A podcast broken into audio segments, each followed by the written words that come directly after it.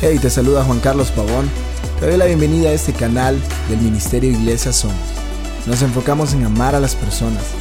Por eso queremos bendecir tu vida a través de estos mensajes, ya que una vez por mes también nos movemos al centro de Tegucigalpa, Honduras, donde vamos a compartir la palabra de Dios, donde vamos a ver milagros, donde vamos a ver personas libres, donde creemos que el poder del Espíritu Santo se derramará en las calles y provocará un nuevo avivamiento en nuestra ciudad.